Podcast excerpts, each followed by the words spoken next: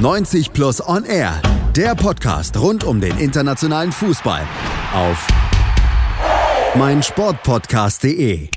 Ab heute rollt der Ball wieder in Englands höchster Spielklasse. Die Premier League kehrt aus der Sommerpause zurück und hier auf meinsportpodcast.de blicken wir natürlich voraus auf das, was die Saison 2019-20 dann möglicherweise bringen kann. Mein Name ist Malte Asmus und bei mir unser Experte von 90 Plus, hier bei 90 Plus und er kein Wunder, Chris McCarthy. Hallo Chris.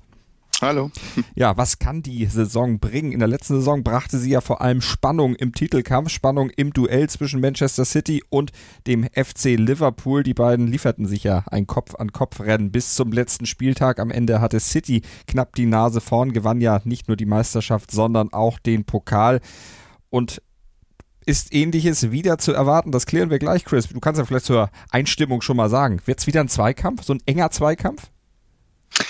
Ähm, bevor wir ins Detail gehen, glaube ich, es wird eher ein Zweikampf als ein Dreikampf. Allerdings wird dieser Zweikampf weniger spannend als im Vorjahr.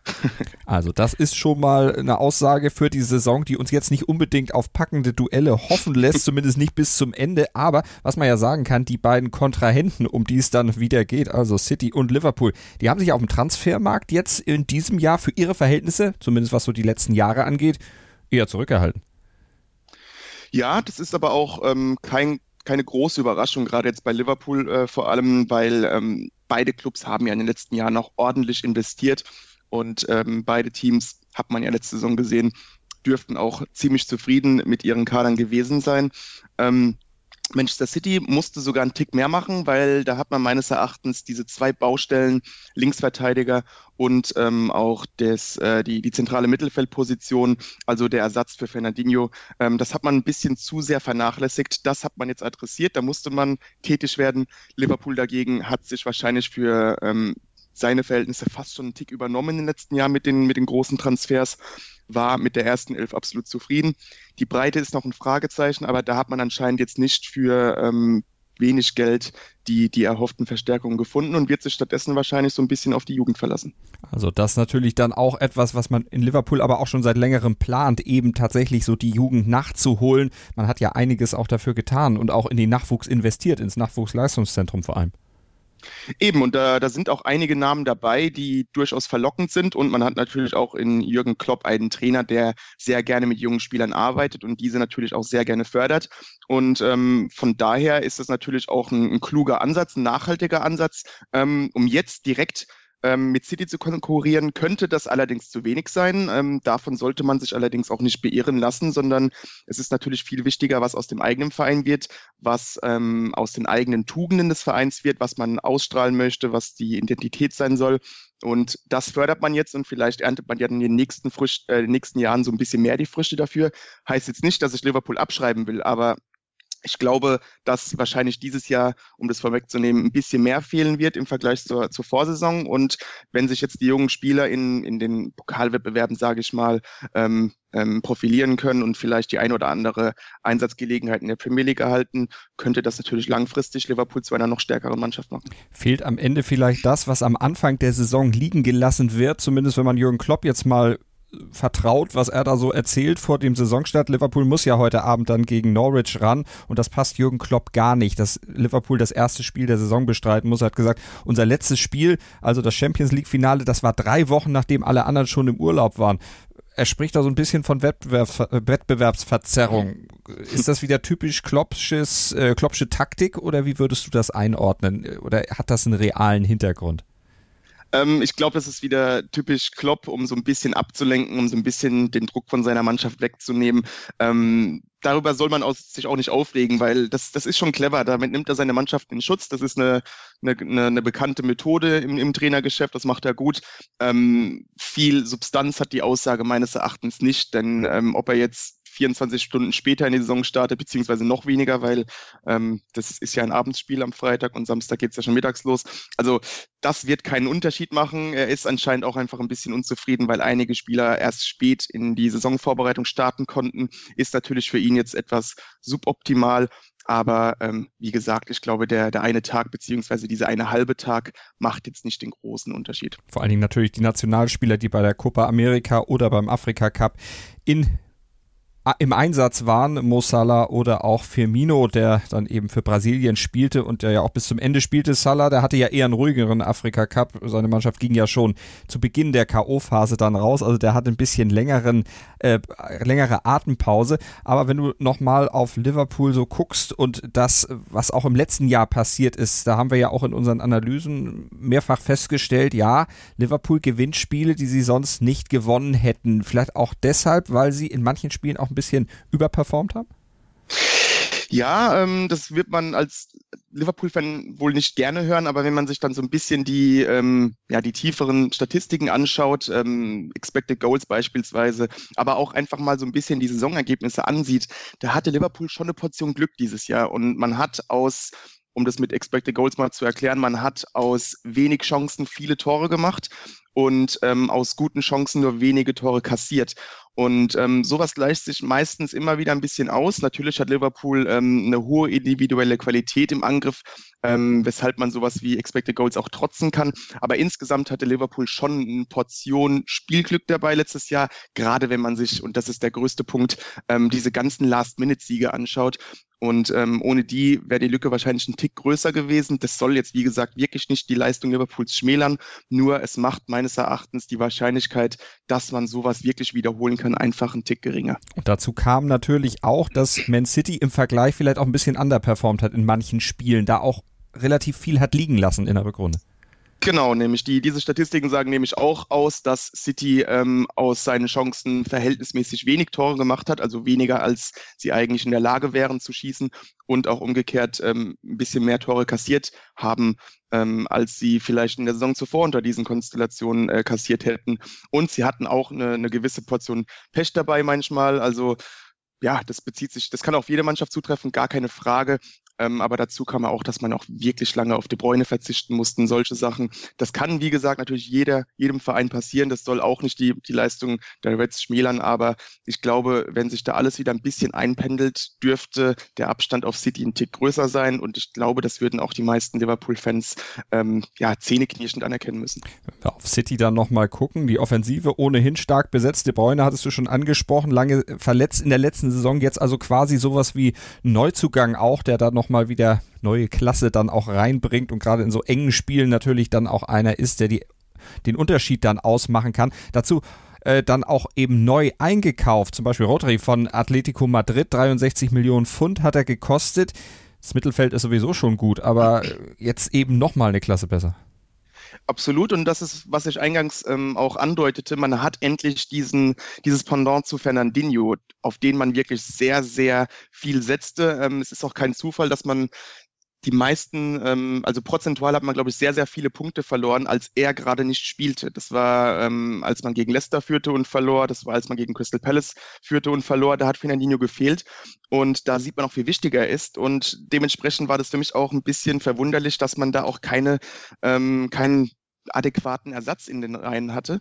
Und das hat man jetzt natürlich geändert. Im Gegenteil sogar, es ist nicht nur ein Ersatz. Rodri wird Fernandinho dort beerben und ähm, er deutete auch in der Vorbereitung an, dass er ähm, auf jeden Fall das Zeug dazu hat, ist so, so ein gewissermaßen, ich beschreibe ihn gerne als eine Art modernen Busquets, ähm, weil er auch ähm, im Dribbling sehr gut ist und offensiv vielleicht sogar noch ein Tick besser ist und ein ziemlich kompletter Mittelfeldtyp und ich glaube, dass City durch ihn nur noch noch stabiler wird und das ist dann schon wieder ähm, sehr beängstigend, wenn man, wenn man äh, sieht, wie stabil Manchester City ohnehin das hat man ja auch in der Vorbereitung schon gesehen, sehr stabil. Man City, auch wenn der Sieg im Supercup im Community Shield gegen Liverpool erst nach Elfmeterschießen zustande kam, aber da soll man jetzt auch nicht zu hoch hängen. Da ist der Abstand dann in richtigen, in Anführungsstrichen, Spielen dann vielleicht doch größer, wie du ja schon ausgeführt hast.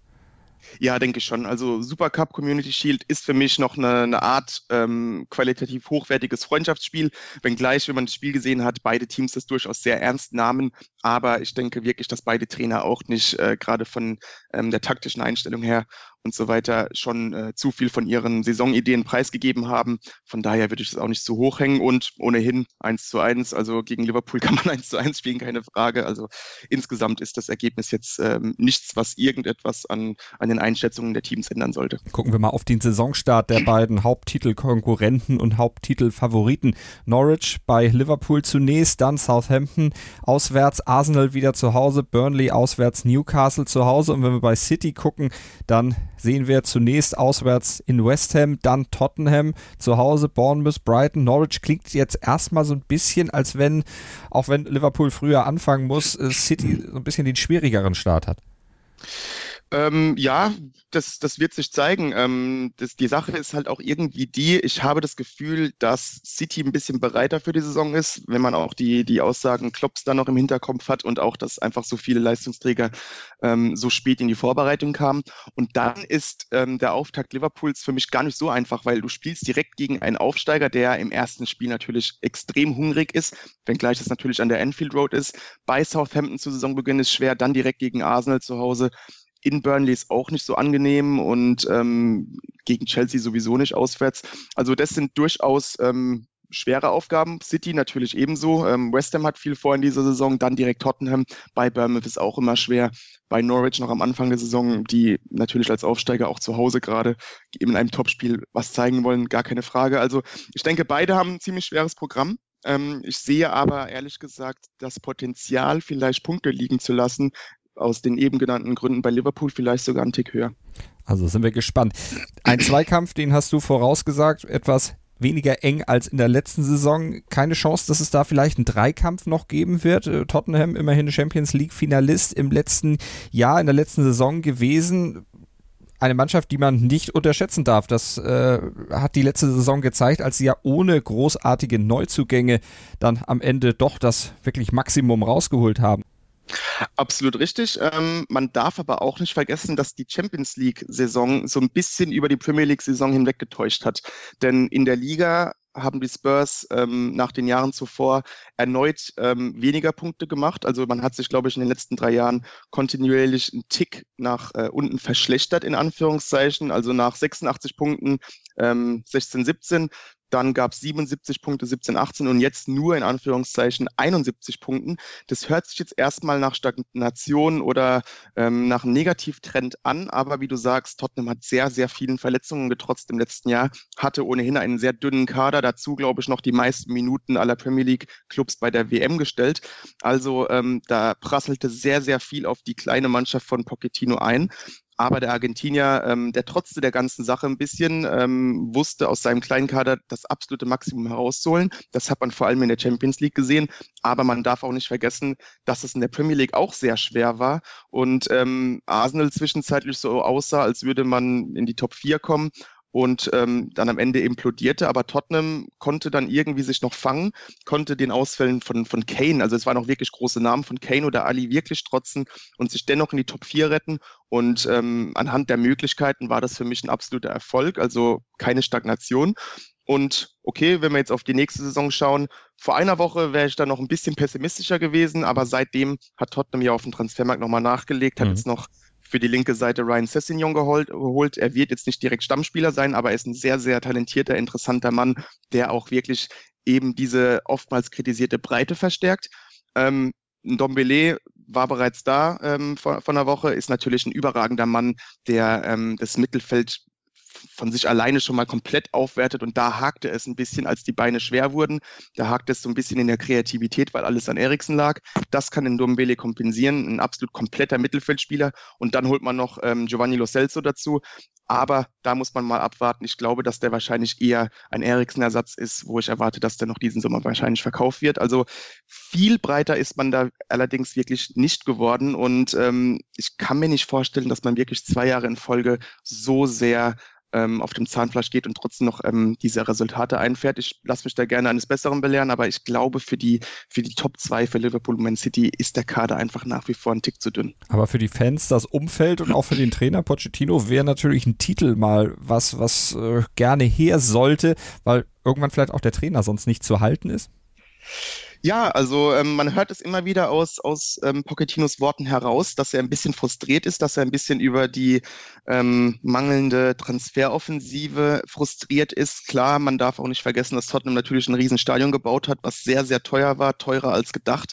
Ähm, dementsprechend kann man nicht investieren. Dementsprechend ist Pochettino auch frustriert, weil im Umfeld und natürlich auch medial die Erwartungen einfach höher sind mittlerweile. Man, man sieht einfach nur, dass Tottenham immer wieder Fortschritte macht, einen tollen Fußball spielt und man erwartet ähm, dann auch die Titel. Aber Pochettino hat das schon ähm, richtig gesagt nach dem Champions League-Finale. Er hat gesagt, ähm, schaut uns mal unsere Mittel an, ähm, unsere Mannschaft, wir haben eine, eine, tolle erste Elf, aber es fehlt in der Breite, wir haben nicht die finanziellen Mittel und dementsprechend ist das einzig realistische Ziel, um die Top 4 zu kämpfen und vielleicht das ein oder andere Mal in einem Pokal etwas zu gewinnen. Das ist Tatsache, da gebe ich Pochettino absolut recht. Ähm, man kann es einfach finanziell nicht mit Liverpool und City aufnehmen. Ähm, aber wie du sagst, man muss auch jetzt mal Erfolge feiern. Das ist, glaube ich, für das Umfeld wichtig. Ähm, klar, Tottenham wird auch so ein bisschen manchmal auf die Schippe genommen, weil man einfach keine Titel gewinnt. Deswegen, das ist sehr, sehr wichtig, auch für das Standing des Vereins. Ähm, aber auch da hat Pochettino natürlich so eine, eine schwierige Situation. Der ist in der Zwickmühle. Letztes Jahr hat er es auch gesagt, ich kann keine Pokale gewinnen. Ähm, weil er die Pokale natürlich nutzen muss, um so ein bisschen zu rotieren, ein bisschen der Jugend eine Chance zu geben und seine ähm, meistens überspielte erste Elf, erste 14 mal eine Pause zu geben. Und wenn du das machst, ähm, verlierst du natürlich die Chance auf Pokaltitel. Wenn du es nicht machst, wirst du vielleicht in der Liga leiden. Und das will man natürlich auch nicht. Also Pochettino ist da nicht zu beneiden, ist eine sehr schwierige Situation, aber ähm, vielleicht muss halt mal wirklich ähm, so ein FA Cup-Titel her. Und ich denke, da ist man insgesamt vielleicht einen Tick besser aufgestellt als im Vorjahr. Titel hat auf jeden Fall der FC Chelsea in der letzten Saison gewonnen, nämlich die Europa League und über Chelsea und die Aussichten der Blues sprechen wir gleich hier nach einer kurzen Pause bei 90 Plus und R der Premier League Vorschau. Die komplette Welt des Sports. Wann und wo du willst. Auf meinsportpodcast.de. Willkommen bei meinsportpodcast.de. Wir sind Podcast. Wir bieten euch die größte Auswahl an Sportpodcasts, die der deutschsprachige Raum so zu bieten hat. Über 20 Sportarten, mehr als 45 Podcast-Serien, über 9000 veröffentlichte Podcasts und über 5 Millionen Podcast-Downloads allein im Jahr 2018. Wir sind Podcast. Wir sind meinsportpodcast.de.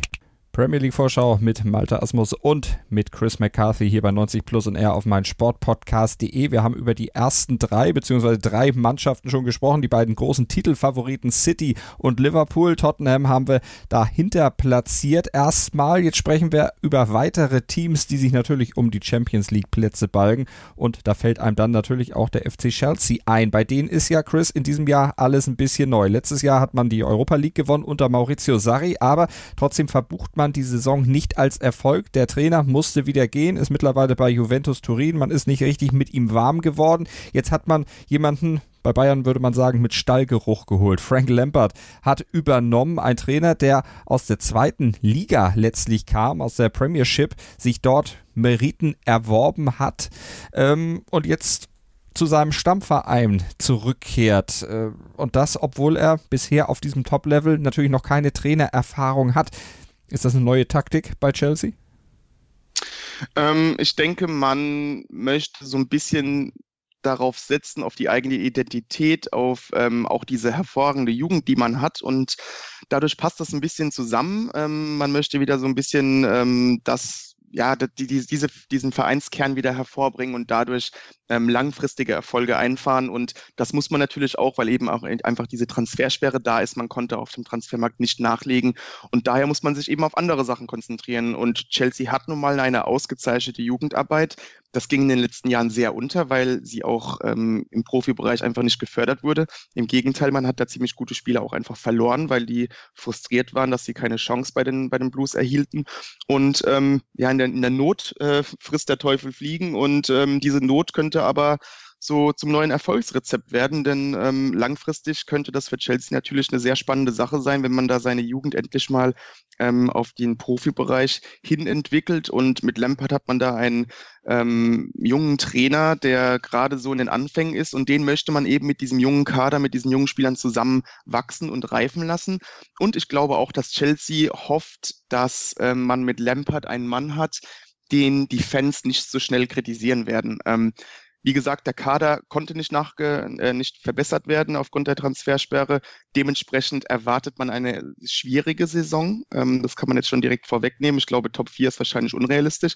Und man weiß natürlich auch, wie ungeduldig die Fans ähm, ähm, an der Stamford Bridge sind. Und wenn man da so eine Vereinsikone wie Lampard hinstellt, da wird ein Fan sich wahrscheinlich zweimal überlegen, ob er jetzt pfeift, ob er Kritik äußert. Und dementsprechend haben die Blues meines Erachtens hier schon mal so ein bisschen clever vorgebeugt und ähm, ja, irgendwie verholfen, dass dieser Umbruch, diese, diese Zeit mit dem Transferfenster vielleicht ein bisschen ruhiger abläuft, als es, äh, als es unter einem anderen Trainer vielleicht würde. Nun sind die Fans das eine, aber die Clubhierarchie, das Board natürlich noch eine andere und die sind ja relativ erfolgsverwöhnt und haben ja auch einen relativ kurzen äh, Geduldsfaden. Die Zündschnur ist da sehr kurz haben auch die dann mehr Respekt und mehr, ja, mehr Zeit für Lampert, dass der äh, eben sich mehr entwickeln darf? Oder kann es da auch sein, dass wenn jetzt die ersten, sag mal, vier, fünf Monate dann deutlich unter den Erwartungen bleiben, also die Top 4 dann sehr weit aus dem aus, der, äh, aus dem Visier sind, vielleicht die Top 6 auch in Gefahr geraten, dass da dann, äh, dann doch der Kurzschluss kommt? Ähm, das ist bei Chelsea natürlich immer möglich. Das hat schon die Vergangenheit gezeigt. Aber ich glaube, das Entscheidende ist, dass man auch Respekt vor der Situation hat. Und da ist auch ein Abramovic, ähm, so, so utopisch seine Vorstellungen vielleicht manchmal sein mögen oder waren, ähm, da wird er auch wissen, was Sache ist. Und man hat eben einfach einen Eden Hazard verloren und konnte ihn nicht ersetzen, beziehungsweise nur in Anführungszeichen durch einen Christian Pulisic. Und ähm, er wird wissen, dass diese Saison sehr, sehr schwer wird, dass man zufrieden wäre, wenn man äh, in die Europa League käme und dementsprechend glaube ich, dass äh, Lampard da in der längeren Leine ist. Ich glaube auch, dass ähm, ein Abramovic und die Vereinsführung versteht, wie beliebt Lampard ist und dass man da durchaus auch auf dieses Fanumfeld schauen wird und solange da ähm, alle zufrieden sind, solange man aber auch, das darf man nicht vergessen, Fortschritte sieht und auch bei den jungen Spielern Fortschritte sieht, auch bei Lampard Fortschritte sieht, der ähm, bei, bei allen nostalgischen Werten jetzt wahrlich keine Bäume ausriss bei Derby. Es, er war erfolgreich, aber ähm, man hat so ein bisschen Kritik an seiner ähm, taktischen Flexibilität und an seinem taktischen Wissen ähm, ausgedrückt. Also da muss man auch abwarten. Aber insgesamt, wenn man da Fortschritte sieht, dann wird man Lampard natürlich an der langen Leine lassen und einen Teufel tun, um da direkt wieder für Unruhe zu sorgen. Also mal gucken, wie es dann bei den Blues in dieser Saison laufen wird. Eine Mannschaft, die auf jeden Fall mit Europa League sich in diesem Jahr nicht zufrieden geben wird. Manchester United, mindestens Champions League natürlich das Ziel der Red Devils. Und wenn wir da mal gucken, es hat sich auf der Trainerbank nichts verändert. Ole Gunnar Solskjaer, der darf weitermachen, nachdem er ja im letzten Jahr übernommen hat, die Mannschaft zum Ende der Saison geführt hat auf Platz 6, was ja nicht mit den Erwartungen vielleicht übereinstimmte, aber die Ergebnisse zumindest zum Start seiner Amtszeit waren ja gut. Übers Fußballerische, da hast du ja immer schon so ein bisschen äh, nicht den Mantel des Schweigens gedeckt, sondern du hast äh, offen angesprochen, was dir nicht gepasst hat bei Solskjaer. Ja, ähm, es, rückblickend ist man natürlich immer schlauer, aber es hat sich so ein bisschen angedeutet und United war einfach ähm, hat so ein bisschen von diesem Hallo-Wach-Effekt profitiert und gerade Solskjaer davon profitiert, dass er eben der Mann nach Mourinho war. Da ging es nicht darum, wer er ist, sondern dass er einfach der Mann nach Mourinho ist und das hat im Kader so ein bisschen Aufbäumen ähm, entfacht, ein bisschen Feuer entfacht und dementsprechend hat man sich dann ähm, zusammengerissen und die Resultate eingefahren. Aber gegen Ende der Saison hat man dann gesehen, dass es spielerisch immer noch nicht auf einem tollen Level ist und dass United da jetzt nicht gerade die großen Fortschritte gemacht hat. Ähm, das war alles sehr statisch, ähm, nicht sehr ideenreich und klar, man möchte jetzt nicht zu früh kritisieren. Jetzt hat Solskjaer die Sommerpause bekommen. Ähm, ich hätte ihn wahrscheinlich nicht gehalten. Ähm, oder sagen wir es anders, der Zeitpunkt, als United verlängerte, war vielleicht etwas ungünstig. Man hätte sich vielleicht nicht von diesem Höhenflug da täuschen lassen sollen, sondern von vornherein sagen sollen, wir reden über eine Vertragsverlängerung am Ende der Saison und dann wäre die Entscheidung vielleicht ein bisschen anders ausgegangen, wer weiß. Aber jetzt ohne äh, Solskjaer zu sehr zu kritisieren, er hat jetzt einen kompletten Sommer, er kann seine Ideen einbringen. Ähm, man weiß ja nicht, was er von seinen Ideen wirklich der Mannschaft weitergegeben hat, eben weil er nicht diese Vorbereitungszeit hatte ähm, also auf letzte Saison bezogen. Das ist vielleicht jetzt passiert, müssen wir abwarten. Aber ähm, wenn wir jetzt noch ähm, vom Trainer abgesehen so ein bisschen auf den Sommer schauen, da hat mich der Sommer jetzt auch nicht so optimistisch gestimmt. Ähm, die Defensive wurde verstärkt. Das war ähm, natürlich wichtig. Das musste sein. Van Bissaka von Crystal Palace für die Rechtsverteidigerposition. Endlich da äh, einen richtig guten Mann geholt. Und natürlich ähm, mit Harry Maguire für, für 90 Millionen von Leicester ist, man erhofft sich so ein bisschen den Van Dijk-Effekt, aber ich glaube, Maguire ist nicht Van Dijk, wenngleich ich von Maguire wirklich viel halte, aber der Heilsbringer und der Mann, der dann einfach einen kompletten Verein hoch wieder in die, in die Top 3, Top 2 hieft, ist er meines Erachtens nicht. Und das ist auch keine Kritik an Maguire, da fehlt es United meines Erachtens noch zu sehr an, an anderen Positionen. Mhm. Zum Beispiel in der Offensive Lukaku abgegeben. Das ist natürlich dann auch schon mal personell ein Verlust, weil man vor allen Dingen das auch nicht eins zu eins ersetzt hat letztlich. Man hofft auf die eigene Bank. Ja, ähm, richtig. Also ich, ich verstehe schon, dass Lukaku nicht wirklich ins Konzept passt. Er ist eben nicht dieser ähm, spielerisch starke, ähm, flinke Stürmertyp wie ein Rashford beispielsweise. Und so einen Stürmertyp will Solskjaer anscheinend. Ähm, Lukaku hat trotzdem meines Erachtens ein bisschen zu viel Kritik geerntet. Ähm, hat auch spielerisch Fortschritte gemacht, wenngleich er natürlich nicht äh, mit der besten Technik der Welt gesegnet ist. Aber unterm Strich, er macht auch einfach Tore. Und ähm, diese Tore werden United äh, meines Erachtens fehlen. Und das hat man jetzt nicht wirklich ersetzt. Man hat einfach Lukaku abgegeben und hat keinen Ersatz verpflichten können. Das könnte sich ein bisschen rächen am Ende der Saison. Und man muss natürlich jetzt einfach darauf setzen, dass ein Rashford die erhoffte Entwicklung hinnimmt. Ähm, er hat seinen Vertrag verlängert. Man setzt viel in ihn. Und man muss auch hoffen, dass ein technisch wirklich begnadeter Martial endlich den Sprung schafft, endlich konstant wird und ähm, dann würde diese Entscheidung, Lukaku abzugehen, vielleicht gar nicht so schlecht aussehen. Was immerhin positiv dann auch fürs äh, United zu bewerten ist, Paul Pogba konnte gehalten werden. Der war ja umworben worden von seinem Ex-Club Juventus Turin. Real Madrid hätte ihn gerne gehabt, jetzt bleibt er aber doch bei United. Ja, ich glaube auch, dass Pogba gerne gegangen wäre. Das hat man so ein bisschen rausgehört. Also Mino ähm, Raiola ähm, hätte das sicherlich auch gerne gesehen. Der sowieso, der sowieso. da kann man noch mal ein bisschen den Geldbeutel füllen, klar, keine Frage. Aber ähm, ja, Respekt an United, dass man da jetzt festgehalten hat. Vielleicht, wenn man da jetzt einen adäquaten Ersatz irgendwo gefunden hätte, hätte man vielleicht doch noch im Verkauf zugestimmt. Theoretisch kann das ja noch passieren. Ähm, in, in Spanien ähm, beispielsweise und auch in Italien ist das Fenster ja noch geöffnet, aber United wird dann Teufel tun, Pogba abzugeben, ohne selbst nochmal nachlegen zu können. Also ich denke, die Sache ist wohl gegessen.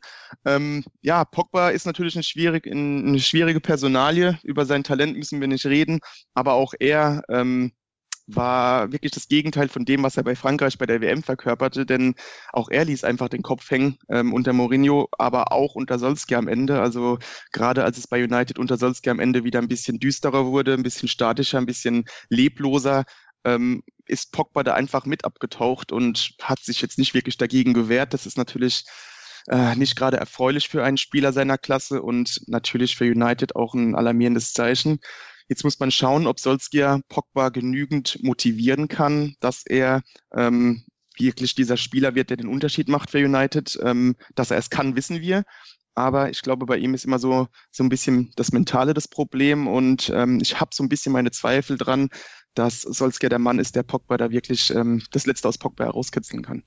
Andere Frage, kann denn jetzt Unai Emery in dieser Saison mehr aus Arsenal rauskitzeln? Das sah ja über weite Strecken der letzten Saison schon ganz gut aus, aber der Endspurt, der machte dann doch ein paar Sorgen bei Arsenal und äh, jetzt hat man dann auch im Sommer nicht so richtig transfertechnisch nachlegen können, weil man doch äh, ein etwas eingeschränktes Budget hatte. Wie siehst du deine Gunners, muss ich ja sagen, in dieser neuen Saison? Kannst du da allen Gunners-Fans Hoffnung machen, dass es besser wird, dass es zumindest nicht schlechter wird?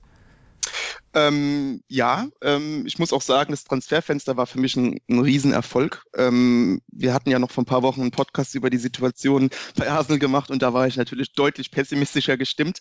Ähm, das lag auch natürlich an diesem Transferbudget und wenn man jetzt mal schaut, was Arsenal mit diesem Transferbudget gemacht hat, ähm, dann ist das wirklich beachtliche Arbeit gewesen. Man hat wirklich alle Baustellen adressiert. Ähm, es war jetzt keine Eins mit Sternchen, ähm, aber bevor ich darauf eingehe, ähm, man hat jetzt ähm, mit Kieran Tierney einen wirklich sehr, sehr guten Linksverteidiger Allrounder geholt. Also Allrounder in dem Sinne, dass er auch defensiv gut ist und ähm, nach offensiv ist er auch stark. Ähm, aber das war wirklich das Einzige, was Kolasinac auszeichnete, weil defensiv hat er so seine Schwierigkeiten.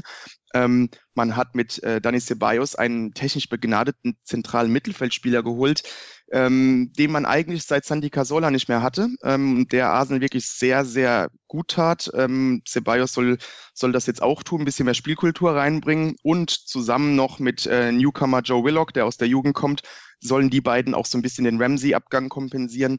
Und ähm, dementsprechend wurde auch das adressiert. Darüber hinaus hat man dann noch diesen Königstransfer mit Nicolas Pepe getätigt für 80 Millionen. Also man sieht schon, das Transferbudget wurde bereits jetzt schon quasi verdreifacht, aber das liegt auch daran, dass man da ein bisschen kreativ wurde. Also man hat sehr, sehr viel auf Ratenzahlung gesetzt. Ich denke, dass das Budget auch ein Tick höher war, als man so ähm, medial vernommen hat. Ähm, aber wie gesagt, Pepe äh, Ratenzahlungen, da muss man jetzt diesen Sommer erst 20 Millionen zahlen. Also das hat man schon clever gemacht. Und äh, PP ist endlich dieser Flügelspieler, der meines Erachtens fast genauso wichtig war für Arsenal wie ein Innenverteidiger. Ähm, wenn man sich mal die Saison anschaut bei Arsenal, da war das offensiv sehr, sehr mau. Man hat sehr, sehr wenig Chancen kreiert. Man äh, verließ sich offensiv quasi auf die Außenverteidiger und das kann auch nicht das Ziel sein. Und man verließ sich vor allem auf diese brutale Effizienz von seinen Stürmern. Das kann man machen, weil man mit Aubameyang und Lacazette natürlich überragende Stürmer hat. Aber das ist natürlich kein nachhaltiges Offensivspiel. Und jetzt kommt eben ein Nicolas Pepe dazu, ein wirklich dynamischer, dribbelstarker Flügelspieler, der aus dem Nichts einfach kreiert und das macht das Gesamtspiel der, der Gunners offensiv viel facettenreicher, viel kreativer, viel unberechenbarer. Und ähm, dementsprechend war das für mich ebenso wichtig, weil man auch so ein bisschen dann den Druck von der Defensive nimmt, mal ähm, offensiv ein bisschen mehr den Gegner beschäftigt. Dazu kommt noch Reese Nelson von Hoffenheim zurück von der Laie, ähm, hat gegen Ende der Vorbereitung auch angedeutet, dass er da ähm, direkt ähm, in die erste Elf beziehungsweise in den erweiterten Stamm rutschen kann. Dann hat man noch mit ähm, ähm, Bukaya Saka einen Top-Talent in den eigenen Reihen, 17 Jahre alt, äh, von dem hält man enorm viel auch für den Flügel. Also man sieht, offensiv hat sich sehr viel getan und jetzt kommen wir natürlich noch auf die Innenverteidigerposition, da muss ich natürlich einen Tick ausholen. Ähm, das ist die große Baustelle. Da hofft man sich schon seit Jahren, dass da ein Topspieler kommt. Denn ähm, man hat mit Sokrates einen guten Mann, aber das ist für mich eine 1b. Mustafi musste man da rausbekommen. Ähm, man wollte Upamecano von Leipzig und das wäre wirklich dann ein Transferfenster äh, Note 1 mit Sternchen gewesen. Dazu hat es leider nicht gelangt. Man hat jetzt sich auf David Luiz eingelassen von Chelsea ist auch manchmal so ein bisschen der Bruder Leichtfuß, aber man hat ihn jetzt für gerade mal acht Millionen bekommen. Ähm, er ist ein Upgrade zu dem, was man hat. Er ist Premier League erfahren. Er ist vor allem spielerisch stark und da hat es bei Mustafi auch gehakt. Und man sagt damit auch irgendwie offiziell, das ist jetzt unsere Übergangslösung. Nächste Saison kommt äh, William Saliba, den man für 30 Millionen holte und zurück nach Santidien verliehen hat. Und ich glaube, man wird sich wahrscheinlich nochmal bei Upamecano oder einem ähnlichen Kaliber äh, bemühen und dementsprechend hätte man wirklich in wenig Zeit wirklich alle Baustellen dieses Kaders adressiert und dementsprechend war das für mich ein Top-Transferfenster. Was man allerdings auch sagen muss, Top-Transferfenster, ja, stimme ich dir in Teilen zu, aber wenn man auf die Personalie Dani Ceballos mal guckt, der ist ja nur ausgeliehen von Real Madrid. Ist ein guter Spieler, hoch veranlagt, aber einer, der bei Real Madrid eben nicht äh, auf kürzere, mittlere, mittelfristige Sicht dann tatsächlich in den Stamm rückt. Also ist Arsenal mittlerweile ein Verein geworden, bei dem sich Stars von oder Spieler von Top-Mannschaften äh, dann äh, Spielpraxis holen müssen? Schön provokante Frage. Muss man auch mal fragen. Natürlich, ja, macht es spannender. Nein, ähm, so würde ich das nicht sehen. Ich, ich würde es so sehen, dass Arsenal erfinderisch werden musste, wie gesagt, wegen diesem limitierten Transferbudget. Und da muss halt auch mal eine Laie sein. Das ist einfach so. Und ähm, Ceballos ist mit Sidan nicht warm geworden. Ähm, er setzt nicht auf ihn und dementsprechend musste er sozusagen gehen. Man weiß aber auch in Madrid, wie gut Ceballos ist und deswegen hat man sich da, glaube ich, so ein bisschen ähm, auf einen Kompromiss geeinigt, eben weil man bei Sidan auch nie weiß, ob er nächste Saison noch da sein wird. Ähm, aber insgesamt betrachtet würde ich das gar nicht so sehen. Man wusste einfach, Ceballos spielt ohnehin keine Rolle. Man hält was von ihm und will sich vielleicht noch so in der Hinterhand die Möglichkeit aufheben, dass man ihn eventuell langfristig doch ähm, einsetzt bei Madrid oder eben für teures Geld in der nächsten Saison verkauft, eben weil man weiß, dass Ceballos bei Arsenal dann im Schaufenster stehen wird. Also wenn er einschlägt, kann ich mir auch sehr gut vorstellen, dass Arsenal da selbst tätig wird. Ähm, Emery kennt Ceballos auch gut, Ceballos kennt Emery. Das ist noch so eine Komponente, die man da nicht vergessen darf. Also ich würde es gar nicht so krass sehen, dass da Madrid einfach einen Spieler zu einem, in Anführungszeichen, einen kleineren Verein abschiebt und, abschiebt und Spielpraxis sammeln lässt, sondern ich glaube, dass das einfach für beide Parteien einfach ein, ein Kompromiss war, der wirklich für beide auch einfach Sinn ergeben hat. Und ähm, Arsenal mit diesem limitierten Budget kam dann so eine Option auch entgegen. Dann lässt man sich auf so etwas ein. Natürlich hätte man lieber langfristig diese Position direkt besetzt, aber so kann man ja auch viel, vielleicht etwas flexibler im kommenden Sommer damit umgehen. Wie würdest du denn den Einlauf auf den Plätzen drei bis sechs in der Premier League in dieser Saison sehen? Also City hat es ja schon gesagt, wird Meister, dahinter Liverpool und dann? Ähm, auf drei sehe ich Tottenham ähm, und zwar ein Tick hinter den ersten zwei, aber auch ein Tick vor, den, vor dem, was danach kommt. Ähm, danach wird es für mich sehr interessant. Also wirklich aufgrund des Sommers sehe ich momentan auch ohne Vereinsbrille Arsenal auf Platz vier. Aber dazu müssen wirklich diese Neuzugänge auch wirklich zünden. Und du hast es eingangs gesagt, darauf bin ich gar nicht eingegangen. Dazu muss auch Emery die Fortschritte machen, denn gegen Ende der Saison ist man ja wirklich implodiert. Also klar, der Kader war nicht der beste, aber Emery muss hier auch Fortschritte zeigen, vielleicht ein bisschen simpler in seinen taktischen Ausrichtungen werden. Ähm, aber insgesamt ist der Kader wirklich dazu da, um Vierter zu werden. Jetzt muss es der Trainer zeigen. Aber man ist vor allem in der Lage, auch Vierter zu werden, weil ich Chelsea aus eben schon genannten Gründen eher auf dem absteigenden Ast sehe. Und auch bei United bin ich mir nicht sicher, ob das A vom Kader langt und B, ob das eine so ruhige Saison wird. Denn wenn es nicht so rosig läuft, kann ich mir auch vorstellen, dass da eventuell, ohne ihm jetzt Schlechtes zu wünschen, ähm, vielleicht ein Trainerwechsel kommt. Ähm, und dementsprechend ähm, sehe ich United jetzt auch nicht gerade in der sattelfesten Position auf vier. Also ich denke, Chelsea eher nicht, aber United und Arsenal werden sich um Platz vier streiten. Ich sehe aktuell leichte Vorteile bei Arsenal. Aber, und dazu werden wir auch gleich kommen, ich sehe auch durchaus, ähm, dass einer der Kandidaten, die äh, in die Top 6 brechen will, vielleicht sogar noch einen Tick über sich hinauswächst und vielleicht sogar auch Arsenal und United da ein bisschen Konkurrenz machen kann. Und über die sprechen wir gleich nach einer kurzen Pause hier bei uns auf mein Sportpodcast.de bei 90 Plus und R der großen Premier League Vorschau. Die aktuellsten Themen aus der Welt des Sports. Auf mein Sportpodcast.de. 90 Minuten, zwei Teams, pure Emotion. Es geht wieder los. Die Fußball-Bundesliga auf mein Sportpodcast.de Abonniere jetzt deinen Bundesliga-Podcast und sei dabei im Bully Special. Weserfunk. Auf die Zirbelnuss. Füchsle Talk. BV Beben. Unter Flutlicht. Werkskantine am Wasserturm. Und viele mehr.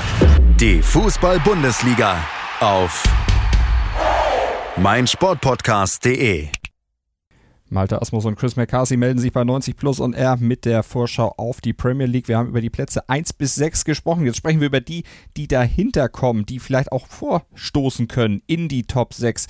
Chris, du hast es eben vor der Pause schon angekündigt und angedeutet. Es gibt da Mannschaften, denen du durchaus Potenzial zuschreibst, da dann in diese Phalanx auch einzubrechen. Wer wären das? Ähm, das sind vor allem für mich Everton, West Ham, Leicester und äh, vor allem die Wolverhampton Wanderers. Also, dann lass uns doch über die einzelnen Mannschaften mal sprechen. Pick dir mal einen raus, über den du zunächst sprechen willst. Fangen wir mal mit den Wolves an, ähm, gerade weil sie letzte Saison wirklich so einen enormen bleibenden Eindruck hinterlassen haben. Also der Aufsteiger der, der anderen Sorte natürlich mit, ähm, mit der finanzstarken Fosun International im Hintergrund konnte natürlich sehr viel investieren, aber man, man weiß ja auch, dass Geld alleine nicht genügt. Ähm, man investierte auch clever, man ließ sich da auch von Starberater Mendes ähm, ein bisschen beraten, kam natürlich sehr viel Portugiesen dabei raus und ähm, all die haben wirklich gezündet. Und vor allem, man hat auch einen Trainer mit Nuno Espirito Santo, der ähm, ein sehr, sehr guter Trainer ist. Das hat er jetzt schon gezeigt, der wirklich auch weiß, wie er einen Kader zusammenstellt, der weiß, wie er ein homogenes Mannschaftsgefüge entwickelt und der auch einen sehr ähm, facettenreichen, flexiblen, aber auch nachhaltigen Spielstil hat. Ähm, Beispiel in der zweiten Liga war die Defensive noch die Baustelle. Da hat man sich gar nicht so sehr ähm, ja, auf, Transfer, auf dem Transfermarkt verbessert und trotzdem war die Defensive in der ersten Liga plötzlich richtig stark, eben weil er die Spielausrichtung änderte. Also man merkt, vom Gefüge, vom Kader passt alles bei Wolverhampton. Man hat mit äh, Raul Jiménez ähm, den Top-Stürmer der letzten Saison, der nur ausgeliehen war, ihn hat man fest verpflichtet. Das war sehr, sehr wichtig. Man hat ohnehin einfach einen sehr guten Kader mit Leuten wie Diogo Jota, mit ähm, mit Joao Moutinho, ähm, mit äh, Ruben Neves im zentralen Mittelfeld und ähm, in der Defensive den Donker, ähm, Wilfried, äh, Wilboli. Ähm, das sind alles sehr gute Spieler. Doherty auf der Außenverteidigerposition hat noch einen Sprung gemacht. Also da hat man auf jeden Fall schon mal den Kern. Und jetzt ist man ja aktuell in der Europa League Qualifikation. Dementsprechend stellt man sich so allmählich auch auf vielleicht eine Doppelbelastung ein. Und dementsprechend hat man sich dann auch auf den Transfermarkt verstärkt. Ähm, mit Neto, einen jungen, spannenden Mann für die Außenposition geholt. Ähm, Coutron, ein weiterer Stürmer, der dürfte auch ein Begriff sein vom AC Mailand. Ähm, dadurch kann man Jiménez entlasten und hat einfach auch die, jetzt plötzlich auch die Möglichkeit, vielleicht mit zwei Stürmern mal zu spielen. Und ähm, ja, den Donker konnte auch fest verpflichtet werden. Also man hat jetzt so ein bisschen weiter nachgelegt und auch für die Abwehr noch einen spannenden Mann, ähm, den dürfte man aus der Bundesliga noch kennen, mit äh, Jesus Vallejo von Real Madrid ausgeliehen. Also man ist da noch ein Tick breiter geworden, aber auch qualitativ besser geworden und ja, die Top 6, möchte jetzt kein Monolog halten über die Wolves, aber die, die Top 6 ähm, die Top 6, die will man. Ja. Ähm, ich habe noch so ein bisschen Zweifel, ob das diese Saison klappt. Erst recht, wenn man sich für die Euroleague qualifiziert, denn ich glaube, da fehlt noch so ein Tick von der Breite und ich würde mich nicht wundern, wenn die Wolves vielleicht so ein kleines Jahr der Stagnation noch einlegen, wenngleich sie natürlich, das ist jetzt nur ein Bauchgefühl, wenngleich sie natürlich wirklich alles haben, um ähm, in die Top 6 einzubrechen und vielleicht sogar auf die Top 4 so ein bisschen Druck zu machen. Leicester hattest du noch genannt als weiteren Kandidaten, der da reinbrechen könnte. Die Mannschaft, die ja Überraschungsmeister war vor einigen Jahren, dann äh, in der letzten Saison zumindest zu Beginn und bis zur Hälfte der Saison doch ziemlich im Absturz begriffen war. Dann kam Brandon Rogers, hat das Ganze wieder in vernünftige und ruhigere Fahrwasser gebracht auf der Trainerposition und hat dann auch einkaufen dürfen jetzt im Sommer und die Mannschaft nicht nur spielerisch, sondern auch personell dann mittlerweile so geformt, dass es wieder nach oben gehen dürfte bei Leicester. Durchaus und ähm, das liegt auch wirklich vor allem an Brandon Rogers, ähm, der so ein bisschen äh, belächelt wurde nach seinem Abgang von Liverpool, wenngleich das für mich so ein bisschen übertrieben war. Ähm, ist für mich ein sehr, sehr guter Trainer und das hat man auch letzte Saison gesehen. Ohne großen Anlauf hat er Leicester sowohl defensiv als auch in der Balance als auch offensiv ähm, nachhaltig verbessert. Das hat man, es waren nur zehn Spiele, aber man hat wirklich einen Unterschied gesehen, seine Handschrift gesehen. Und ähm, jetzt konnte er auch noch so ein bisschen nachlegen auf dem Transfermarkt. Ähm, Juri Tielemans äh, wurde fest verpflichtet. Das ist natürlich die wichtigste Personalie, denn er war maßgeblich dafür verantwortlich, dass ähm, Rogers Ideen in der letzten Saison, als er noch ähm, als Leihspieler da war, so schnell umgesetzt wurden. Toller Spieler, 45 Millionen ist schon makaber, sowas ein Schnäppchen zu nennen, aber ich glaube, dass Thielemanns, ähm, wenn er so weitermacht, äh, im nächsten Sommer vielleicht schon so ein Kandidat für einen 70 Millionen Transfer ist. Also das war clever von Leicester. Ähm, dazu hat man noch Dennis Brett im zentralen Mittelfeld geholt von Sampdoria, der wird ähm, das zentrale Mittelfeld natürlich noch tiefer machen, noch facettenreicher machen. Also da ist man jetzt sehr, sehr gut aufgestellt. Ähm, das große Problem bei Leicester ist natürlich, dass man Harry Maguire verlor, wenngleich ich das wirklich für diese Ablösesumme verstehen kann. Ähm, da hatte man auch so eine Art Gentleman's Agreement, denn Maguire ähm, war schon letzte Saison so ein bisschen vom, vom Absprung, aber hat dann aus Dankbarkeit noch ein Jahr drangehängt. Also das ist in Ordnung. Man hat auch wirklich da das Maximum bei der Ablöse rausgeholt, blieb da konsequent. Aber was mich so ein bisschen dann äh, nervös macht, ist, dass man dann keinen Ersatz holte. Ähm, so ein Louis Dunk beispielsweise von Brighton wäre vielleicht ganz interessant gewesen. Ähm, jetzt scheint man da wirklich viel auf Soyunchi zu setzen, ähm, der im Vorjahr vom SC Freiburg kam und wirklich noch gar nichts zeigen konnte. Dass er talentiert ist, wissen wir. Ähm, man muss auch sagen, Leicester hat auch da hinten wirklich so ein homogenes Gefüge mit ähm, Pereira, Chilwell und auch Johnny Evans und Schmeichel im Tor, dass man vielleicht auch wirklich so einen Soyunchi da einsetzen kann und der ähm, vielleicht auch einfach funktioniert. Also ich glaube, Maguires Abgang wird gar nicht so schwer wiegen, aber ich glaube, dass so etwas dann letztendlich ähm, ja das Problem sein wird, wenn man noch höher hinaus will. Top 6 wird schwer, wenngleich es spielerisch wirklich da ist, aber dazu fehlt mir so noch ein bisschen die Tiefe auch offensiv, wenngleich man mit Madison Vardy natürlich sehr gut besetzt ist. Den Transfer von Perez muss man abwarten. Ich fand den für ein bisschen überteuert, aber insgesamt ist man dadurch auch variabler. Es kann nach oben gehen, aber ich glaube eher, dass Leicester so sich letztendlich auf so einen Platz 7 begnügen muss. Ähm, Platz 6 ist natürlich auch drin. Könnte man sich aber sicherlich auf Seiten Leicesters dann auch durchaus mit anfreunden mit so einer Platzierung. Die dritte Mannschaft, die du da gesehen hast, äh, West Ham war es, oder? Nee, wer sagt das? Everton und Everton. Ham. Everton, natürlich. Everton, die auch dann nach einem oh, schwierigeren Jahr dann wieder dabei sind, die auch wieder unheimlich viel Geld ausgegeben haben dann auch. Genau, man, man ähm, ja, sah sich bestätigt mit der Trainerwahl mit, äh, mit Silva. Ähm, war so ein bisschen, kam so ein bisschen schwer in die Saison, aber gegen Ende sah man dann, ähm, dass die Mannschaft so langsam seine Ideen verstand und dementsprechend hat man dann auch ihm die Möglichkeit gegeben, den Kader weiter zu verstärken. Ähm, die Defensive sah ganz gut aus bei Everton letzte Saison gegen Ende. Da hat man jetzt nichts gemacht. Ähm, trotzdem hätten sie meines Erachtens noch so einen Innenverteidiger gebrauchen können. Man legt jetzt viel mehr den Fokus auf ähm, Idrissa Gay zu ersetzen. Der Abgang tut meines Erachtens gar nicht so sehr weh, ähm, da er sehr, ein sehr eindimensionaler Spieler ist. Ähm, aber man konnte dafür einen Fabian Dell verpflichten, der in der Vorbereitung sehr gut spielte von, von City, jetzt wieder in der Mittelfeldrolle. Dazu noch der ähm, Jean-Philippe ähm, sag mir, helf mir. Jean-Philippe Bamin. Bamin, genau. Bamin. Bamin, genau. Das ist immer so ein Ding mit dem GB. Aber ja, die zwei sollten die Lücke mehr als schließen, die Gay hinterlässt, und vielleicht sogar spielerisch ein bisschen besser machen. André Gomez fest verpflichtet von Barca, der wirklich ungemein wichtig ist als Spielgestalter, also Mittelfeld steht. Und in der Offensive ist man jetzt noch ein Tick, Tick facettenreicher. Da fehlte so ein bisschen der, der Mittelstürmer. Den soll jetzt Mois Kien von ähm, Juventus Turin geben. Ähm, sehr interessanter Transfer und auch so ein Spieler, der einfach sehr variabel einsetzbar ist. Das passt so in die Idee von Everton und dazu passt auch Alex Iwobi von Arsenal, sehr talentierter Spieler, der sein Potenzial bisher nie so wirklich hundertprozentig umsetzen konnte. Also in der Offensive ist das sehr interessant. Man hat natürlich noch Sigurdsson und ähm, Richarlison da vorne oder ein Bernardo. Also da ist man ganz gut aufgestellt. Man hat ein gutes, äh, einen guten Transfersommer und wird sich jetzt wahrscheinlich mit, mit Leicester, Wolves und, und äh, West Ham um so einen Top-6-Platz betteln. Ob es letztendlich reicht, das werden wahrscheinlich wie bei allen anderen Clubs da ähm, Nuancen entscheiden. Mois Keen, quasi der Mario Balotelli 2.0, einer, der hoch veranlagt ist, großes Talent mitbringt, auch ja schon Erfahrung auf höchstem Level hat bei Juventus sammeln können, aber eben diese ganz großen Eskapaden, die sich Balotelli immer geleistet hat, offensichtlich nicht hat oder noch nicht hat, obwohl sie sich ja mit Mio, Mino Raiola auch den gleichen Berater teilen.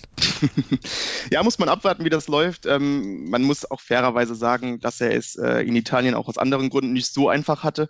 Ähm, dementsprechend kann ich mir auch vorstellen, dass Juventus ähm, ja so einen sauberen Abgang ähm, durchaus befürwortete. Ähm, und er ist auch wirklich erst 19 Jahre alt. Also da würde ich jetzt noch so ein bisschen Gnade walten lassen, mal abwarten, wie er sich so entwickelt. Aber alleine vom Talent her natürlich ein Top-Mann und für Everton wirklich ein sehr, sehr guter Transfer. Mal gucken, was er dann in der Premier League leisten kann in dieser Saison. Also das waren die drei Mannschaften, die in die Top 6 möglicherweise reinspringen können. Sagt West Ham. West Ham. West Ham habe ich jetzt wieder vergessen. Ich will sich genau. in die Länge ziehen, aber West Ham gehört auch noch dazu. die packen wir dann da natürlich auch noch bei. Also, West Ham. Ja, dann sag doch was zu West Ham, wenn du sie unbedingt drin haben willst. Machen wir es kurz. Ähm, Pellegrini ähm, hat im Osten Londons endlich so ein bisschen äh, äh, Konstanz eingebracht. Das ist in West Ham natürlich nicht wirklich immer der Fall gewesen. Ähm, man machte da einen guten Sprung, defensiv besser mit der Entwicklung von Declan Rice. Issa Diop, ein super Innenverteidiger, verpflichtet. Offensiv sah das sowieso ganz gut aus mit Felipe Anderson, Lanzini und Arnautovic. Arnautovic, Arnautovic ist jetzt weg. Dafür hat man natürlich Sebastian Aller verpflichtet und äh, Pablo Fornal Arsenals. Ähm, das sind natürlich sehr interessante Männer. Also auch West Ham hat sich da wirklich äh, auf dem Transferfenster deutlich verbessert.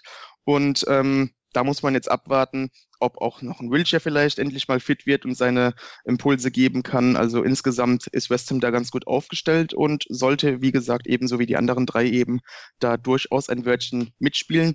Aber tendenziell glaube ich, dass West Ham eher sich auf äh, Platz sieben oder acht einsiedelt gleich zum Start. Heimspiel gegen Manchester City. Also da geht es dann gleich erstmal um eine richtige Standortbestimmung und auch darum, dann so einen Katastrophenstart wie in der letzten Saison dann erstmal zu vermeiden, denn da klappte da ja eigentlich überhaupt nicht. So die ersten Wochen bei West Ham sehr, sehr schwierig. Mal gucken, wie es dann in dieser Saison sein wird. Hast du noch Mannschaften, die du im erweiterten Kreis des Mittelfelds äh, herausheben möchtest? Wir können ja noch über ein paar sprechen. Southampton zum Beispiel, die jetzt eher weiter unten wahrscheinlich sich ansiedeln werden, die ja in der letzten Saison den Abstieg äh, vermieden haben, auch dank Trainer Ralf Hasenhüttel, der aber mittlerweile und auch ja relativ schnell schon bei Southampton angekommen ist, mittlerweile ja sogar schon in Englisch träumt. So ähnlich hat er es neulich gesagt. Er wisse manchmal gar nicht, wie er bestimmte Dinge auf Deutsch ausdrücken will. So ist er schon in England angekommen. Auf jeden Fall. Und ihm ist es auch zu verdanken, dass die Saints letztes Jahr die Klasse halten können, äh, konnten, weil ähm, Hasenhüttel einfach auch wirklich so einen Fußball spielt, der nicht von individueller Klasse abhängt, sondern wirklich von ähm, einem Gesamtgefüge, ähm, auch äh, einfach so ein bisschen diese individuellen Probleme kaschiert und Southampton war da sehr gut, mannschaftliche Geschlossenheit, viel gekämpft, enorm viel gelaufen, Pressing und dann den, den Ball ganz schnell nach vorne bringen. Also das tat Southampton gut. Ähm, das klappte auch schon erstaunlich gut. Und es fehlt eben, wie gesagt, an dieser individuellen Klasse.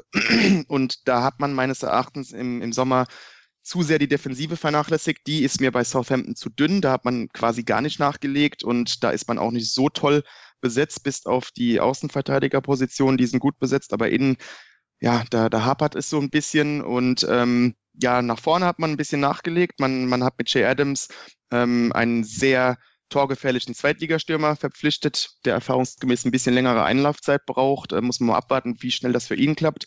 Man konnte, und das ist wohl das Wichtigste äh, in diesem Sommer gewesen, äh, Danny Ings fest verpflichten, der leider auch mal wieder wieder mit, äh, mit Verletzungen aus der Bahn geworfen wurde, aber ein sehr spielstarker, sehr torgefälliger Stürmer ist, der ähm, sehr gut in dieses Southampton-Konzept passt.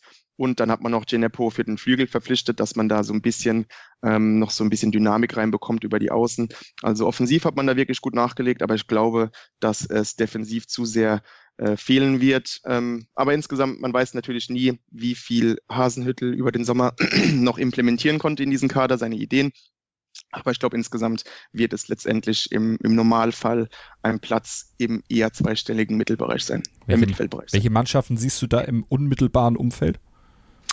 Ähm, Watford, denke ich. Ähm, Javi Gracia in den letzten Jahren sehr gute Arbeit geleistet. Bei Watford möchte man langfristig mehr als nur so Mittelfeldplatz. Man möchte der, der Best of the Rest sein. Ähm, dazu hat man auf dem Transfermarkt relativ wenig gemacht, aber man scheint auch zu der Erkenntnis gekommen zu sein, dass Kontinuität einfach wichtig ist. Und früher hat man ja alle fünf Minuten den Trainer gewechselt. Ähm, jetzt hat man Gracia festgehalten, obwohl er im 2017, 2018 gegen Ende gar nicht den besten Eindruck machte, aber es hat sich ausgezahlt. Sehr gute Saison jetzt zuletzt. Und man konnte auch die Mannschaft zusammenhalten. Das trifft vor allem auf die Doppelsechs zu ähm, mit Capu und äh, Ducore der ist natürlich der wichtigste Mann dort. Das konnte man alles zusammenhalten. Man hat ein sehr homogenes Mannschaftsgefüge. Da klappt alles, da stimmt alles. Man hat äh, mit Delofeo einen sehr talentierten Mann auf dem Flügel.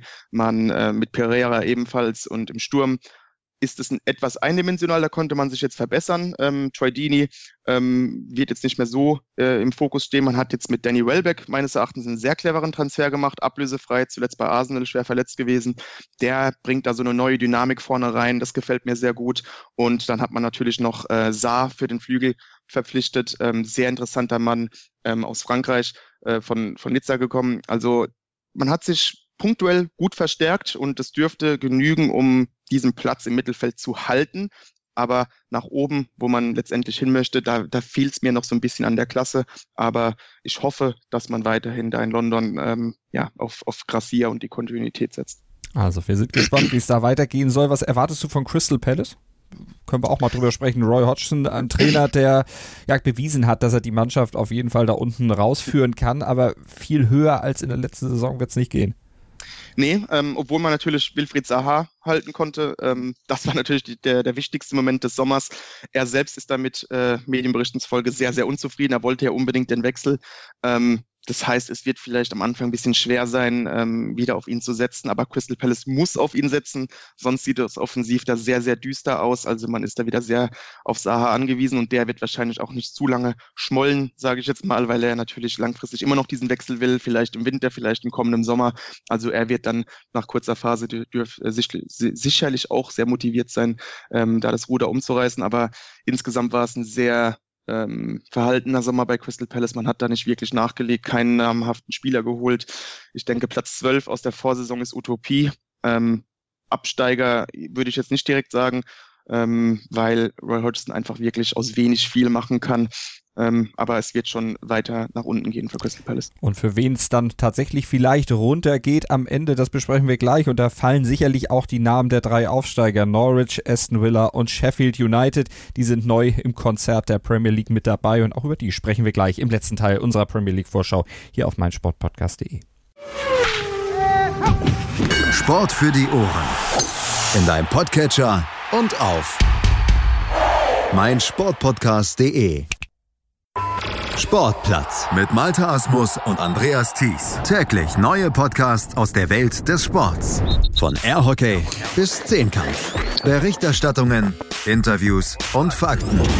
Sportplatz auf meinsportpodcast.de. 90 Plus und R, die Premier League Vorschau mit Chris McCarthy und Malta Asmus. Und wir blicken auf den Abstiegskampf, den prognostizierten Abstiegskampf in dieser Premier League Saison, auf die Mannschaften, die am Ende möglicherweise runter müssen und auf die Mannschaften, die dann natürlich gleich wieder genannt werden vor Saisonstart. Und das sind die, die gerade erst frisch hochgekommen sind. Norwich, Aston Villa, Sheffield United. Chris, was erwartest du von den drei Aufsteigern, die sich ja zum Teil sehr, sehr stark in der Premiership in der letzten Saison dann auch verkauft haben, sehr viel Eindruck gemacht haben und zum Teil ja auch jetzt äh, auf dem Transfermarkt gut aktiv werden konnten?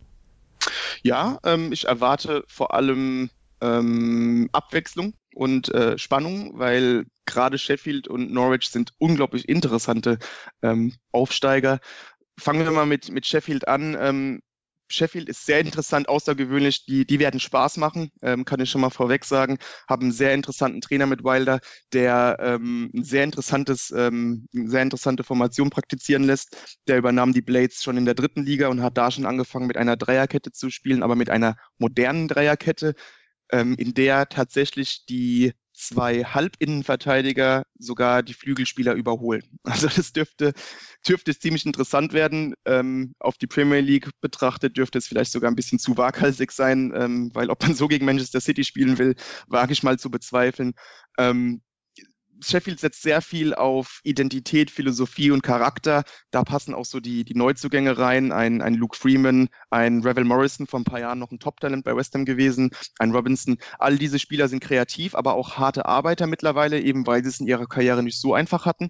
Ähm, die passen in die Philosophie des Trainers. Ein ähm, Oliver McBurney von Swansea für 20 Millionen soll endlich den Sturm auch erstligatauglich sein. Da war man mit äh, Vereinslegende Sharp vielleicht nicht, ähm, ja, nicht so top besetzt. Ähm, insgesamt ist das für mich aber eher ein Kader mit sehr, sehr guten Zweitligaspielern und ähm, da muss schon sehr viel stimmen, sehr viel Anfangseuphorie herrschen, sehr viel über Kampf äh, ausgehen und über den Trainer natürlich ausgehen und einfach die Spieler fit bleiben, damit man den Klassenhalt schaffen kann. Also Sheffield ist für mich momentan eher ähm, auf Platz 20 einzustufen. Also, wie siehst du Aston Villa? Aston Villa ist interessant. Aston Villa interess äh, erinnert mich so ein bisschen an Fulham aus dem Vorjahr. Ähm, eben weil man so viel diesen Sommer machte. Man hat zwölf neue Spieler geholt für 150 Millionen Euro. Ähm, wie, bei Fulham wissen wir, wie das ausging. Da war es einfach zu viel und ähm, davon hatte sich Fulham nie erholt, hatte nie eine Identität in der Mannschaft, konnte sich nie einspielen. Aston Villa musste es vielleicht etwas eher tun, denn man stieg als Fünftplatzierter auf ähm, über die Playoffs. Ähm, nur durch einen sensationellen Lauf in der Rückrunde konnte man überhaupt dahin. Ähm, dementsprechend musste man natürlich reagieren, aber Aston Villa setzt da auch auf sehr viel Premier League unerfahrene Spieler. Ähm, das kann natürlich auch nach hinten losgehen. Also Dean Smith hat da einen interessanten Kader, einen jungen Kader, ähm, muss allerdings äh, Torschütze Tammy Abraham äh, auf ihn verzichten, der zurück zu Chelsea geht. Ähm, seine Lücke soll Wesley äh, schließen, von Brügge gekommen, Brasilianer, ähm, ich glaube 22 Jahre alt. Da muss man abwarten, ob er überhaupt in der Premier League ankommt. Ähm, ähnliches gilt für Ezri äh, Konsa, der verpflichtet wurde, auch ein sehr junger Mann. Ähm, also wie gesagt, sehr junge Spieler. Dazu passt auch noch Luis, äh, sehr zentraler, äh, sehr talentierter zentraler Mittelfeldspieler von Manchester City. Aber auch er muss erstmal in der Premier League beweisen, was er kann. Also da sind für mich sehr, sehr viele Fragezeichen und ähm, da kann vieles klappen. Talent ist durchaus da. Man hat in Jack Grealish auch einen sehr, sehr interessanten offensiven Mittelfeldspieler, der zum Glück gehalten werden konnte und in der Premier League sich empfehlen möchte. Aber insgesamt ist man meines Erachtens da auch ein Tick zu dünn aufgestellt, weshalb ich eher ähm, auf den direkten Abstieg wieder tippe. Dann gucken wir noch auf Norwich. Die Kanarienvögel sehr deutsch geprägt in dieser Saison. Trainer Daniel, Trainer Daniel Farke. Ansonsten Spieler, die auch Jürgen Klopp noch aus seiner Dortmunder Zeit kennt. Moritz Leitner, Marco Stiepermann, Mario Vrancic, Christoph Zimmermann, die alle bei ihm damals in der Mannschaft, beziehungsweise in der zweiten Mannschaft, Vrancic und Zimmermann, die spielten damals nicht in der A-Mannschaft bei Dortmund, aber das ist äh, ja auch was Neues, äh, letztlich so, so einen großen deutschen Fokus in einer Mannschaft in der Premier League zu haben. Wie kann das funktionieren? Das, das hat man sich schon in der zweiten Liga gefragt und da begeisterte Norwich regelrecht. Also ähm, auch für Zweitliga-Verhältnisse war das jetzt nicht die, die herausragende Mannschaft, ähm, jetzt personell gesehen, also nicht die allerhöchste individuelle Klasse, ähm, sondern das liegt wirklich vor allem an Farke als Trainer, der da wirklich Wunder bewirkte. Er ist ein absoluter Taktiker. Ähm, und ähm, er hat bei Norwich in der zweiten Liga es wirklich geschafft, dass die Canaries einen herausragenden Fußball spielten. Da kursierten letzte Saison immer wieder mal Clips auf Twitter und Facebook ähm, über diese ewigen Passstaffetten, ähm, so ein bisschen, die so ein bisschen an äh, Pep Guardiola erinnerten, nur eben in der zweiten Liga. Ähm, das klappte alles super. Ähm, es ist eine sehr taktische, flexible Offensivausrichtung, äh, sehr viel dominanter Ballbesitz, Fußball und eben ähm, von Taktik geprägt. So, und da merkt man jetzt auch direkt, ähm, das gibt's in der Premier League öfter. In der, in der Championship vielleicht nicht, aber in der Premier League gibt es das öfter. Und dementsprechend macht in der Premier League einfach viel individuelle Klasse den Unterschied. Und da hat Norwich wahrscheinlich den Nachteil. Ähm, da muss man abwarten, ob diese Spieler, die Spieler, die du eben genannt hast, diesen Sprung schaffen. Man hat sich da letzte Saison beispielsweise auch auf einen äh, Pucki verlassen. Den kennt man natürlich noch von Schalke. Ähm, unglaublich viele Tore geschossen für Norwich. Ähm, ob der das in der ersten Liga macht gegen die Top-Innenverteidigung der Liga mit, äh, mit einem Van Dijk und Co. bleibt abzuwarten. Ebenso bleibt abzuwarten, ob man mit diesem dominanten Ballbesitzfußball da Erfolg hat, ähm, weil dann entblößt man vielleicht auch ein bisschen die Defensive. Außerdem lassen das die Top-Teams wahrscheinlich auch gar nicht erst zu. Also Farke muss ähm, wirklich ein bisschen umdenken in der ersten Liga. Wenn man gesehen hat, was er mit Norwich in der zweiten Liga machte, traut man ihm das durchaus zu. Aber wie gesagt, ich glaube, ähm, dass die individuelle Klasse ähm, eher dazu führen wird, dass man wirklich um den Abstieg zittern muss. Und wer steigt am Ende dann ab? Die drei, die du jetzt auf dem Zettel hast? Nenn sie einfach nochmal, stell sie an den Pranger.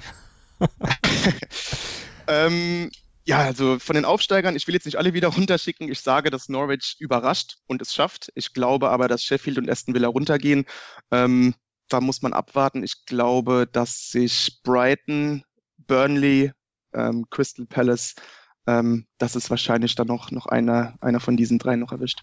Also sind wir gespannt, ob das tatsächlich eintreffen wird. Die Prognose von Chris McCarthy habt ihr gehört. Sie, ihr könnt sie überprüfen, regelmäßig bei uns, natürlich auf meinen Sportpodcast.de. Wir werden weiter mit 90 Plus auch die Premier League-Saison dann genau unter die Lupe nehmen, analysieren und bei 90 Plus in schriftlicher Form kriegt ihr natürlich auch alles rund um die Premier League-Saison dann geboten von Chris McCarthy und seinen Kollegen. Chris, dir schon mal vielen Dank. Und an euch noch der Hinweis, wenn ihr von Fußball nicht genug bekommen könnt und euch für die Bundesliga und alles, was darum herum passiert, interessiert, dann lege ich euch einen neuen Podcast auf mein Sportpodcast.de ans Herz. Fever Pitch, den Doppelpass von Pit Gottschalk und mein Sportpodcast.de. Die Premierenausgabe ist heute online gegangen und als Premierengast ist kein geringerer als Matthias Sammer mit von der Partie. Bei Eurosport redet er nicht mehr, aber bei uns auf meinsportpodcast.de solltet ihr unbedingt reinhören bei uns auf der Seite oder mit dem Podcatcher eures Vertrauens oder bei iTunes und lasst uns gerne entsprechend Rezensionen da. Schreibt uns, was ihr vom Interview von Pit Gottschalk mit Matthias Sammer haltet. Wir sind für euer Feedback sehr, sehr dankbar. Danke fürs Zuhören und bleibt uns auf meinsportpodcast.de und natürlich bei 90 Plus on Air gewogen. 90 Plus on Air, der Podcast rund um den internationalen Fußball auf mein Sportpodcast.de. Wir klingen nicht nur gut, wenn wir direkt am Spielfeldrand stehen. Die Adler Mannheim bleiben der Tabellenführer in der deutschen Eishockeyliga. Oder direkt von der Schanze berichten. Wir haben einen spannenden ersten Durchgang gesehen. Bei den Springern Kamil Stoch führt vor Zielen Bartol. Wir sehen dabei auch noch gut aus. Borgia Sauerland ist offizieller Ausstatter von meinsportpodcast.de. Borgia Sauerland. Berufsbekleidung, Arbeitsschutz und mehr auf borgia-sauerland.de.